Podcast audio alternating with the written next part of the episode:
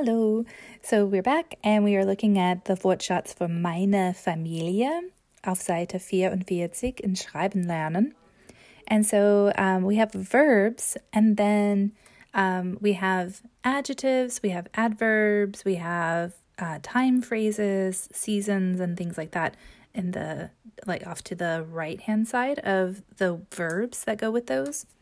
And so the first one is feiert, so that means to celebrate, or it could mean even like how when you uh, recognize a certain holiday. And so it has to do with um, mainly time after that. So, meine Familie feiert immer, meine Familie feiert oft. That's how you would structure those, okay? So, I'm going to read the rest of those um, time phrases after that.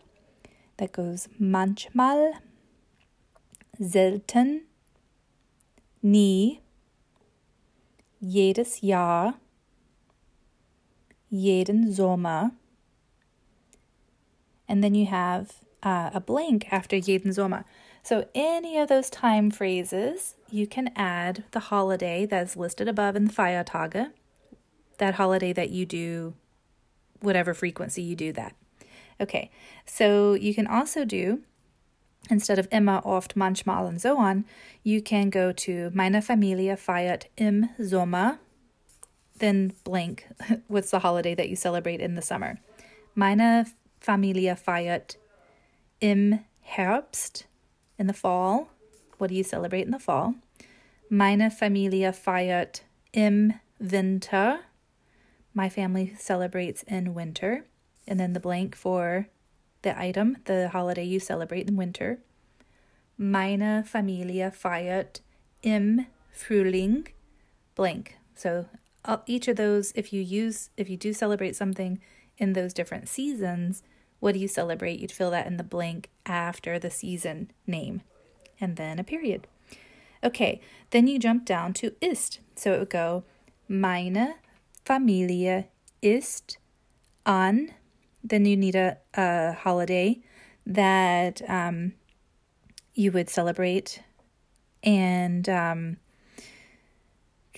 so, meine Familie isst an holiday blank and then the foods that you eat. So, name foods that you know or specialty foods that may not translate that you might keep in English. That's okay too. Um, and it goes the same with the rest of them. Meine Familie isst am holiday, and then meine Familie isst zu. So these are almost interchangeable. Zu is probably going to be used even more regularly, but an um, would go with with some that's going to depend on the gender of the word, and and say let's say um, Ostermontag. We have a Monday as part of that. You could use am. Meine Familie isst am Ostermontag blank. What do you eat on the Monday following Easter? If you do that, if you celebrate Easter and do anything on a Monday after. Okay, then uh, for the next verb, go again up to meine Familie and then jump to fährt. So my family drives um, zum See, to the lake. So, uh, so fährt in die Berge, drives into the mountains. Fährt nach, and then name a country or city after that. Or meine Familie fährt zu Verwandten, drives to relatives. And so you've already named the holiday, and then you talk about the food you eat at the holiday. And then you also talk about if you drive to a certain location in relation to that holiday. So that's going to be kind of a paragraph that you'll have by the time you're done writing that to talk about what you do with your family on holidays.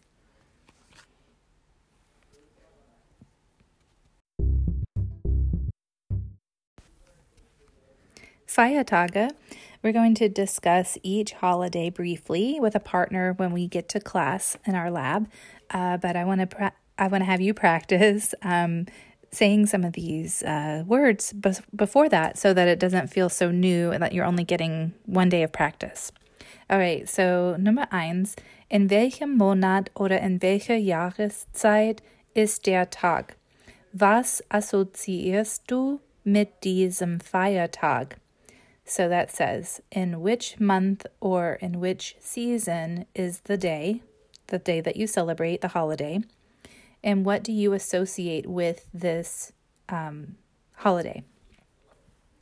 So we have different examples. So the, the things that are in italics, I'm going to read the example, but you may not celebrate these holidays how they're listed here. So you would kind of change up the sentence, but you can see this how the structure works. Weihnachten ist im Dezember. Ich assoziiere mit Weihnachten. So see that structure there. I associate with Christmas. And then the list goes. So if you change up the holiday that you celebrate, then it would go up to the den, right? So the den Weihnachtsbaum is den because of Baum being masculine. So den Weihnachtsbaum Geschenke, Schnee und Schulfeiern. Okay, so the Christmas tree, gifts, snow, and school holidays. So that's what this person associates with Christmas. Um, maybe you have different things that you associate with Christmas, so you would have the same sentence up to then those items, those four items at the end, and you change those out. And so you might have to look up a few words based on what you do look up, uh, what you do uh, associate with that holiday, or you need something completely different because it's a different holiday that you celebrate, and then you need to name the month or the season when you celebrate that. Okay, um, Nummer zwei, feierst du das mit deiner Familie? Wann und wie feiert ihr? So you can answer that with whether or not you do celebrate any um, any that holiday and that you wrote about in number one. Do you do that with family? Maybe you do that with friends instead. Um, the example: Meine Familie ist nicht besonders religiös. My family is not especially religious. Aber wir gehen an Weihnachten in die Kirche. But we go into, into the church, we go to church on Christmas. Next sentence. Es gibt auch immer ein großes Festessen. There is also always a large, basically, party. So, um, a big meal that goes with that the family celebrates over Christmas. Okay, so you can borrow that structure, but you don't have to say you know, if it's not a religious holiday, if it's a different kind of holiday, you wouldn't really need that besonders, nicht besonders religiös. You could say that your family is, ist besonders religiös und instead of aber. So you have some things that could be interchangeable there. So it would be super helpful for you if you can go ahead and answer these questions before the lab, if you have time to do that, and then you can have your sentences and we can jump into practicing how to say those, how to speak that. Okay, then the next part we're going to speak together is Traditionen auf Seite 45.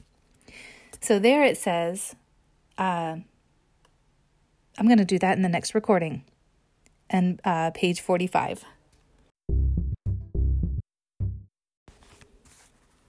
So, when we're in the lab, we're going to discuss the Traditionen, where you discuss a few of your family traditions um, using the phrases in the model uh, below. Um, and this is on page 45. So, react to your partner, and um, that's going to be kind of um, all kinds of things like, oh, really? Oh, cool. Oh, that's interesting. Or that sounds really fun. Or I do that too or my family doesn't do that at all. So there's all kinds of reactions that are going to be in there. And um, so react to your partner. And then um, the next part says, Was sind die Traditionen in deiner Familie? Was macht deine Familie? So you should try to prepare a little bit of information ahead of time about each of these things or the ones that you actually celebrate. Okay, so I'm going to read what they are zum Geburtstag, Was macht deine Familie zum Geburtstag? That's kind of how that whole structure would go together. And then so you would answer, meine Familie, something, right? Um, feiert zum Geburtstag. What does your family do for your birthday?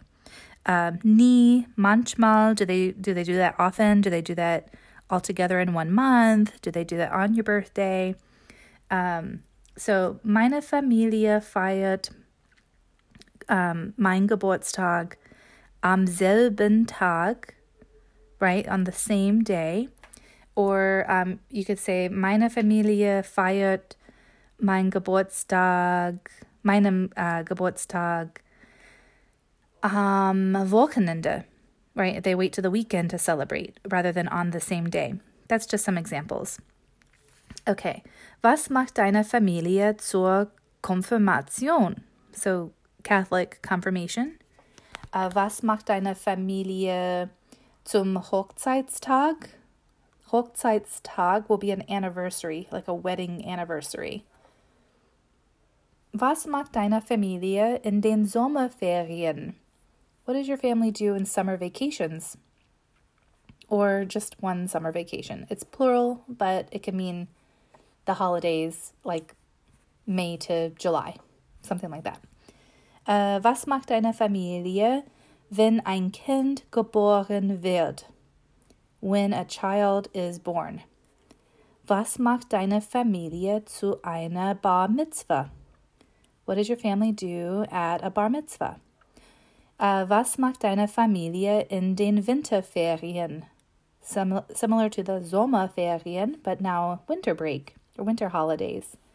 And so you're not really going to use that exact structure in the question this time in your answer. Um, so if you just write out, like, kind of in your notes, um, a category, meine Familie macht zum Geburtstag, like a heading, and then list things down below. Um, so try to put those into some sentences. Do you drive to the sea? Meine Familie fährt zum See, in die Berge, in die Berge, um, nach Verwandten, not sorry, nach um, a city or a country every time for that whatever holiday or thing to celebrate, or zu Verwandten. So you're going to go back to the vocabulary listed on page 44 to help to help you uh, answer some of that. Um, so if you can have kind of a pre-written set of information about yourself and your family, that'll help kind of jump into this. And then Reaktionen, I'm just going to read them, and then you may want to spend some time looking these up, those items in the blue.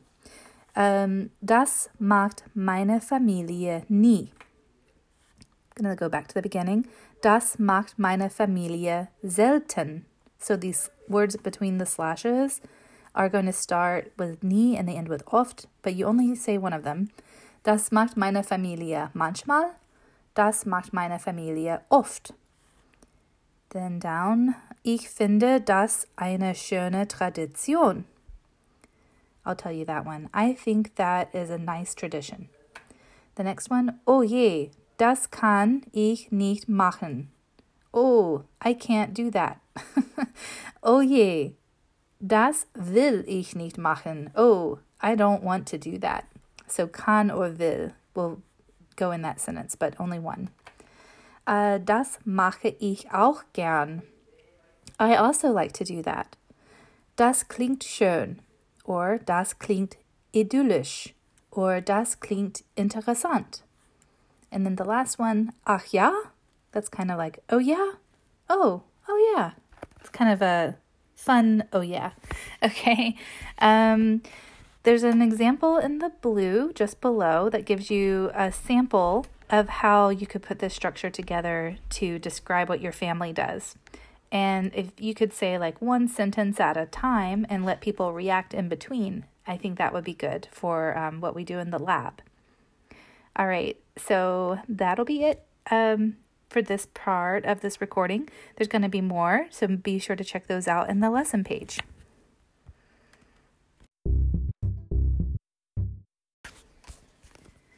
And so, looking at the conversational piece, um, wie finden Sie diese Traditionen? You're going to react in German to the German family traditions, and then um, you're also going to guess how old the four uh, the four persons are in the in the text. So we have Rebecca, Bärbel, Michael, and Vicky. Okay, so you're going to um, first try to guess how old they are. You're going to focus on the underlined phrases rather than every single word. And then um, you might need to look up those or some of those words in the underlined sections. But again, don't look up every single word in these texts. How might you adapt these to say something about your own traditions? So I'm going to read Rebecca we're going to also practice this in the lab, but it would be good if you practice reading these out loud so you get the entire text um, where you're practicing that out loud. Uh, and that you can do before or after the lab. Uh, the more you do before, the more you'll get out of the lab, as always. Okay, so go into Rebecca. Ich habe jedes Jahr eine große Geburtstagparty und darf viele Freundinnen einladen. Bärbel, das ist keine große Tradition, aber wir gehen gern ins Restaurant. Ich glaube, es ist vielleicht nicht so teuer wie in den USA. Mein Mann und ich gehen oft am Wochenende essen. Ich muss dann nicht kochen und das finde ich gut. Michael, für Deutsche ist der erste Schultag sehr wichtig. Jedes Kind bekommt eine große Schultüte voller Süßigkeiten. Ich wohne seit Jahren in den USA, aber ich habe meinen Kindern am ersten Schultag eine Zuckertüte geschenkt. Denn Vicky in den Sommerferien am Ende des Schuljahres bekommen deutsche Schüler Zeugnisse. Wenn die Noten gut sind, geht unsere Familie am Anfang der Sommerferien ins Eiscafé. Wir nennen es das Zeugniseis. In unseren Feiern versucht unsere Familie mindestens eine Woche gemeinsam irgendwohin zu fahren, damit wir Zeit miteinander verbringen können. Danach mache ich oft eine Radtour mit meinen Geschwistern oder wir besuchen Freunde und Verwandte in anderen Ländern. Then Vicky also zu Weihnachten. Weihnachten feiern deutsche Familien am 24. Dezember abends. Zuerst geht unsere Familie in den Gottesdienst dann fahren wir nach Hause und trinken Tee und essen Stollen und Plätzchen. Anschließend gibt es die Bescherung, das heißt, wir packen die Geschenke aus, die unter dem Weihnachtsbaum liegen. Zum Abendessen gibt es bei uns immer Toastbrot mit Lachs und Heringssalat. Oft sitzen wir bis sehr spät abends zusammen und genießen unsere Geschenke.